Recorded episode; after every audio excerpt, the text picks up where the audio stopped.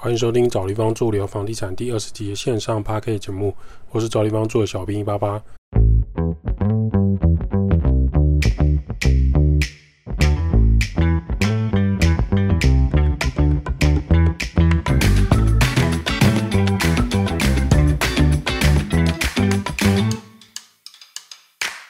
找地方住聊房地产，找地方住是一间老屋翻新租赁管理公司。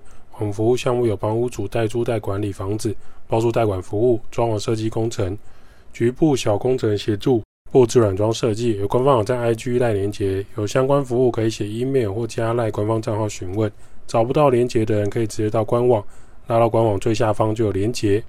这几天我们老屋翻新装潢暗场的进度还不错，所以小编也偏忙，因为小编要跑暗场跟厂商拿样本。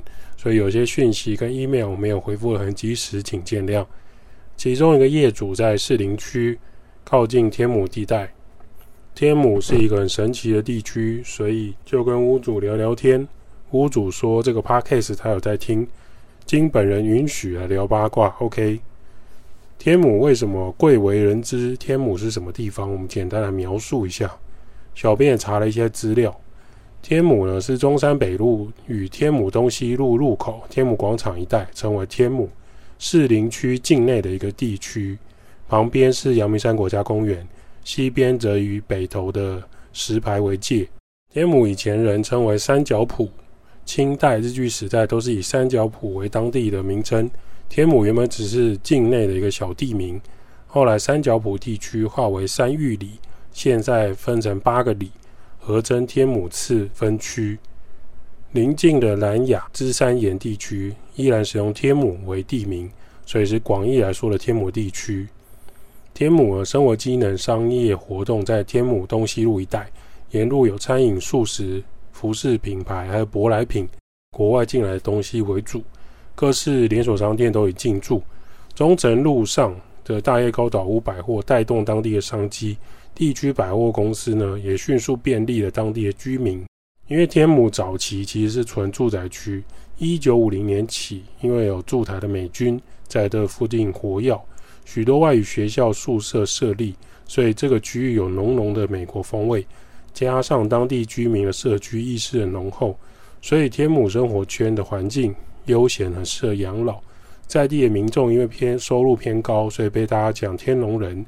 生活品质佳，附近有天母商圈，大叶高岛屋是百货公司，天母运动公园跟芝山公园很适合散步跟休息，食衣住行运动都有。那屋主也爆料，某些走跳的艺人看姓氏说住在士林天母就略知一二，有时候在路上走看到跑车违停下来戴个墨镜，大家都知道是谁，不需要戴帽子，大家也知道他爸妈是谁。例如姓曹的家族、姓赖的家族经商从政都有听说，像是市议员赖树如就是天母赖家的后代，甚至像中山北路六段有公车站，名字就叫做赖厝。早期赖家在那边是很大的一个房子，拥有许多土地，很惊人。在天母姓曹的有一区曹家古厝，现在是古迹。姓吴的和姓赖的都是本地大地主之一。天母西路一带很多条路都是他们的，还有阳明山文化大学后山很多景观餐厅、种水果农地、产业道路旁边的那些土地，有些都是他们家族的。这些都当做八卦听一听就好。天母人的后代很多出来工作是做兴趣的，或是累积一些个人的成绩、个人成就感。原则上这些世袭的关系是不会改变的。天母最近啊，小编也常常在那边走跳。老实说，生活机能是不错的。可是交通是硬伤，上下班时间真的超级塞车。虽然捷运可以到石牌站，但要进入天母，你可能要转公车或是 U Bike。当地人大部分是开车或是骑机车才会比较方便。天母另外有一种感觉，就是它的商圈有点跟外面世界不太一样，有点年代感。确实，该有的厂商都找得到，整体的感觉是这样。不过这是可以理解的。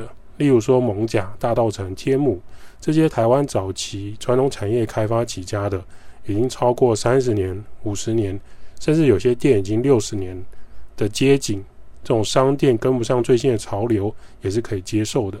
所谓生活圈就是这样，最重要的还是符合当地居民的市场采买、超市、小吃、餐厅、饮料店、素食店，对人们来说，这些才是最重要的，那才是生活的一部分。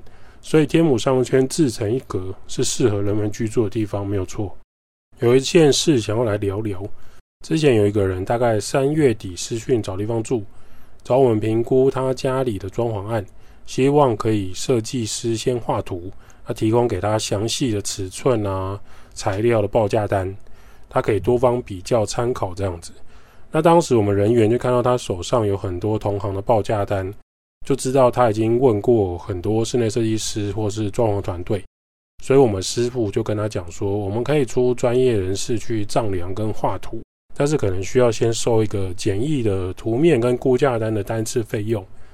假设未来给我们工班签约师做处理，最后可以折抵掉这笔估价单单笔费用没有问题。后来这个人就不了了之，因为他只想要比稿，他只想要找最便宜的工班师傅。我们也就忘了这件事，因为小编有信箱、IG、email，实体事务要忙，实在没有办法顾及到所有人的感受。那所有人的事情也没有办法回复的很完整，有时候回复真是很缓慢，请大家见谅。但后来就去找其他的同胞师傅，为什么我们会知道呢？因为装潢师傅圈其实很小，很多老师傅工作阶段都会交叉认识，甚至是朋友。某一些工程案也会重叠到，比如说他今天做综合，明天跑三重，有时候都会遇到。那泥做师傅、老师傅最常见的其实就是那几个团队，因为他们很负责任，也做一辈子了。就说：“哎，那个上次那个年轻人找某某某统包做，哎，祝福他了。”我就问师傅为什么要这样说，他说：“那个统包很糟糕，名声很臭，有一些团队师傅只要听到是他暗场，绝对不会接。”问题做最最家己麻烦了。那个桶包给了师傅钱呢，又会拖很久。师傅就说，大家家里都是要吃饭的。那当时我们也是听听这个八卦而已。那结果呢？三月底到上个礼拜、上周，那个人就到处在问说，有没有人可以接手他的暗场，救救他们家。那我们侧面的了解，现场已经荒废，师傅都不来做工，已经拖了两个礼拜多。好像也有上网发文询问，他有在问我们师傅说可不可以去帮他收尾修位之类，那我们师傅就礼貌委婉拒绝。那个统报的案子呢，肯定很难收尾。很长，师傅们到现场发现功法乱做啊，进场顺序也乱排，后面去的师傅呢都要全部敲掉重弄。这种情况下，业主可以接受再收一次完整的装潢费用吗？肯定也不行。所以师傅还有举例，就说你有看过水电管跑斜的吗？他去过某一场，后来再也不去了。他说那个水电跑管完全没有照标准走，斜斜的埋在墙壁里面。泥做师傅也抱怨，曾经楼地板打开，里面都是垃圾回填。业主一直压低水泥师傅的施工报价，那桶包师傅就会去压低后面的报价。原本要二十五包水泥，可能他只叫十五包。那材料不够的情况下，他就用拆除的废料倒进去地板搅拌来抹平。请问这个要后面的泥做师傅怎么收手？直接贴砖不管他吗？不可能吗？再来这种暗场，有可能你去救火还拿不到钱，会烧到自己的信誉。师傅们大多就不愿意。工地里常说一句话了：不做最大。你尊重师傅，师傅就把事情做好。大家都是人。他说：“那个年轻人当初想要比价，想要找最便宜的就去，反正这个案场我们团队也不会接，我们案子就是把它做好，他有问题会再去维修跟维护，而不是说要最便宜。最便宜我们团队是真的做不到。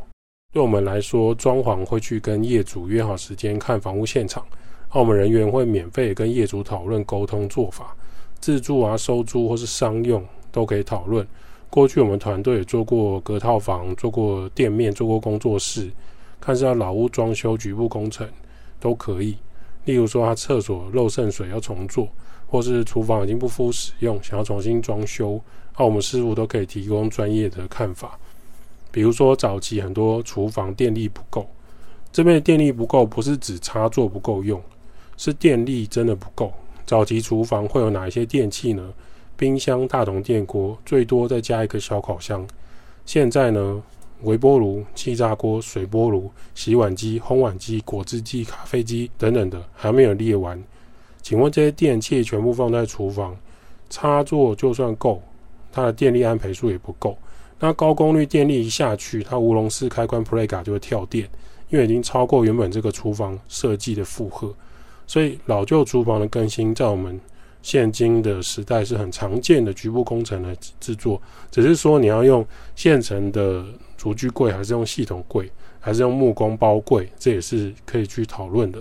那假设说老屋公寓，他今天想要隔套房，我们也可以提供我们专业收租的建议，比如说怎么做是合法的。怎么做不合法？哪一些做法是比较适合收租的？我们都会跟业主沟通。那全部聊完之后，会让业主心里比较有个底，有个装修的方向。那这段谈话沟通就很重要，免费的，我们可以免费的跟现场讨论。那通常业主第一句话就是问说：“我想要厨房重做，请问需要多少钱？或是我厕所想要重做新的，有干湿分离门那一种的，要多少钱？”那这个我们人员是没有办法一句话讲完的，有些业主就会急着要逼出那个价格，就说你先出估啊，你先出估一个价格嘛。但这真的没有办法出估，所以我们人员就会说哦，十万到四十万都有可能。其实这也不是我们人员好小，因为这些价格的卫浴我们真的都有做过，真的要看房屋现况。有一些房子从门口进攻吊料就很困难，巷子很小，门口很窄。有些要用滑轮吊窗户进去，那这些费用都会增加。光是厕所翻新就有很多的细节，比如说卫浴设备的等级跟品牌选择，马桶有八千块的，还有中国制的，有一万五含免治马桶，也有一颗高级蛋型好清洗的九妹影片里面那种二十五万连工带料。光是马桶就有各种不同价位，请问你要选哪一个？然后卫浴的洗脸盆很重要，那你是想要早期那种猪肝色、绿色的传统洗脸盆吗？还是说有品牌的方形洗手台，或是说你要有柜体收纳，就是上面洗脸盆，下面是一个浴柜，有可以抽屉可以打开的？那这三种的价格就不同，安装的时间手法也不同。那请问你想要哪一个呢？最新的豪宅厕所都会装四合一风机，就是那个要不要使用冷暖风机？冷暖风机又有分品牌跟等级，如果是老屋还要另外拉电源线，因为用电安全第一。那这个回路的费用就要另外算，有些是两百二十 V 的。水电师傅如果要跑线在天花板启动，总电箱的安培数够不够？另外拉一个 Playga 出来，硬要拉是可以，可是暖风机可能一开它那个功率太高，你全家跳电，那这样也不行。那这个水电费用再加上去，这个卫浴设备的价格又不同。有些厕所，比如说它原本没有天花板，很挑高，可是呢，时间一久，水泥块剥落掉屑，要不要包天花板？那包天花板是用塑胶板钉死，还是用轻钢架包覆，或是我们请木工师傅平钉包起来？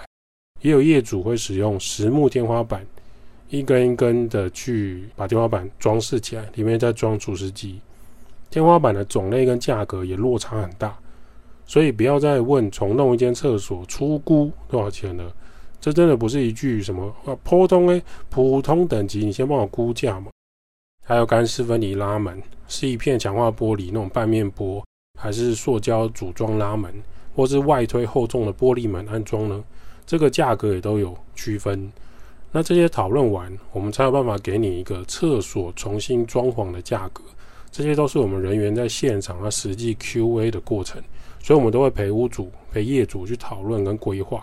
有一些有行路的要看，有些你可能上网看照片或图片，我们才知道你要什么方向。所以，我们是可以免费讨论评估装潢的。下一步就是简易画平面图跟详细估价单。画图要丈量，不管是卷尺还是红外线测量，每一个角度、每一个方向距离都要量，还有挑高楼地板面积。估价单的材料种类呢，都是要实际问过建材行现在最新的报价，还有材料数量要计算才能估价。长度、宽度、直径是一盒还是三盒？一扇门的报价含门框是多少钱？这些都要师傅的经验去预估跟询价。其实材料厂商也很不喜欢哦，师傅啊，问半天，最后也没下订单。久了，这些厂商他就会说：“你挂定后再来，你确定要做再来问价格。”然后样品行路啊，不要师傅们拿走就不归还，因为那些样品行路是厂商早期是免费提供，就后来大家拿了又不还，所以后来厂商就变你先要一笔钱才可以把行路拿走。那行路厂商也是要花时间制作的。所以有些行路为什么拿到之后破破烂烂的，他也不更新，因为这很多师傅拿走，他还的时间真的太晚了。所以画图跟详细的估价单，我们会再收一笔费用，是因为我们要清楚你的装修过程跟你实际上想要装修的样子，才能给你详细的图面跟详细的估价单。完成之后，你会收到一个图面跟估价单。假设最后确定是给我们公关师傅制作，就会扣掉这个估价费用。本质上，消费者没有花到估价费用，但如果你只是要比稿，想要问问而已，想要骗设计图、骗估价单走的，那就算了。至少你先付给师傅这种画图跟估价费用。师傅就说：“你去看医生可以不付挂号费吗？不付钱吗？每一家诊所都走一走，诊断诊疗聊一聊就出去。你看看医生、诊所、健保局会不会让你这样做？”假设没有鉴保，你每去一间诊所收的那种自费价格更惊人，所以专业咨询、专业询问是需要花时间成本的。这也是关于装修我们的一些看法。也祝福那位想要比价、想要最便宜的失主啊，希望他最后可以完成他理想的住家。也顺带一提，有些客户一来就说，我们可以去参观你现在正在装潢的暗场吗？早期我们真的会这样做，后来我们都不开放，原因是因为。对装潢暗场来说，越多陌生人来参观是越不好的。第一，工地安全很重要，你万一进到别人的暗场受伤了怎么办？第二个，很多装潢暗场都会希望如期完成，今天有人来参观的情况下，甚至是陌生的人来参观，其实对于这个暗场的进度跟后续的增加很多风险的，所以我们比较少会安排说我们。去看现在正在施作的工地现场，我们可以给你看照片，可是比较不会带你去看别人正在施工他的家。那随意开放其他人进来也是不太合理的。接下来也来分享一下高雄室内设计师豪哥的文章，深有同感，分享给各位。开始经营设计公司后，都要跟客户上演一种好莱坞等级的谍报电影，客户心里盘算的跟我心里盘算的总是不同，这样的戏码天天都在上演。普遍的客户都想要在最快的时间。获得报价单跟图面，但室内设计公司却不想白白给客户，怕被比价，怕被砍价，最怕的呢就是做白工。同业很竞争的时代，业主只要把饵丢到大池塘，马上就有一群饿很久的鱼来咬。业主也知道这个池塘的鱼很饿，所以随随便便丢下去，就知道很多鱼会抢着来上钩。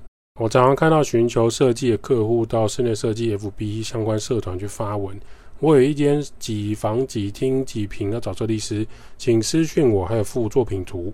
我常常替这种客人捏把冷汗。那下面留言很精彩，有做室内设计的，有做窗帘壁纸的，有油漆行的，有工程行的，还有做轮胎的。做轮胎是好哥乱讲。留言数保证破百，我相信客户的私讯一定塞好塞满。很多公司签完约开始施工，开工拆拆拆，材料放进去之后。而工班就跑了，这种就叫做设计蟑螂、工程蟑螂。他们的强项就是把表面功夫做到淋漓尽致，你想看的他都做给你看。但工程呢，并不是他们真正想要认真做的。说到底，客户如果你只是想要最便宜的价格来执行，甚至最好设计公司可以帮我免费先提案、平面配置图、三 D 图这个模拟出来，估价单都先出来，话术都是说你先帮我出估。最好是什么东西都可以出估了，豪哥也是这样讲。以前没有案子的时候，豪哥真的做过这件事，没办法，就是菜，工作没有名气，只好默默的眼泪吞进去。室内装修设计是一个高专业的手工业，所有东西都是需要定制跟丈量，都要有设计图跟施工图、材料表、材料运输进退的角度、盖楼啊，都要思考进去，出估才会准吗？出估能够信吗？出很多很多高度竞争的结果，就是同胞可能跟你说：“哦，这这个厕所重做五万了，五万就可以了。”然后你开始拆了，开始做之后，啊这边不够，再加两万，啊那边不够，再加五万，最后做完了也是十二万。所以他真的用五万帮你做完了吗？没有啊，他追加预算最后帮你完成，还不是十五、十二万。所以很多喊价，他就只是先便宜吸引你，后面再追加价。那这不是我们师傅、我们工班想要做的。我们这边就是估价跟讨论仔细一点，那出来的价格就比较符合预算。那符合预算之下，照这个计划去做，基本上就不会再追加预算。除非，除非在做的过程中，业主又说我这边想要加一个系统柜，我这边想再多一个水槽，我这边想要多一个插座，那这些费用当然是额外追加。可是呢，我们刚刚讲的是那种先喊价再追加价格。这种就是把消费者想要便宜的心态都算进去。高度竞争的情况下，每个公司都想要争取客户。有一些设计公司客户寻求上门，也开始进行话术。一开始先帮你估一个超低的价格，先把鱼钓上来，后面再无限循环的追加追加预算。他客户头都洗了，总不可能头带着泡泡出门吧？这时候就会造成客户跟设计工作室的对立。某些设计师同胞的名字在社会上会变得很臭，被嫌的品质很差，就是因为其他工程还跳进来补刀。那客户怕被工程蟑螂骗，又怕被用无限追加预算，所以设计公司呢又怕做白工，又怕没案子，两边都害怕，那互相斗争的戏码常常在室内设计跟装潢业上演。所以如果要建立完善的制度，一定要保证彼此双方的做法。既保护设计公司，也保护客户的财产，取得双赢才是经营之道。以上是高雄设计师豪哥的分享，也是我们的感受，也分享给大家。豪哥的影片也很精彩，有兴趣想要装潢装修的，可以写 email 来找我们小编聊一聊，让我们人员到现场会去你家做评估。我们也很常在做现场评估这件事情，跟你讨论看看你想要装潢的是什么样子，你有没有参考的范例图可以看？你想要做的厕所，你想要做的厨房长什么样子？找地方住，每个人都需要找一个舒适的地方住。代租代管、包租代管、装修工程、布置设计。p a r k a s e 分享租屋投资房地产。如果对房地产相关、房东、房客、装修有任何问题，欢迎 p a r k a s e 五星好评留言。小编收集后也会在节目上 Q&A 跟大家做分享喽。拜拜。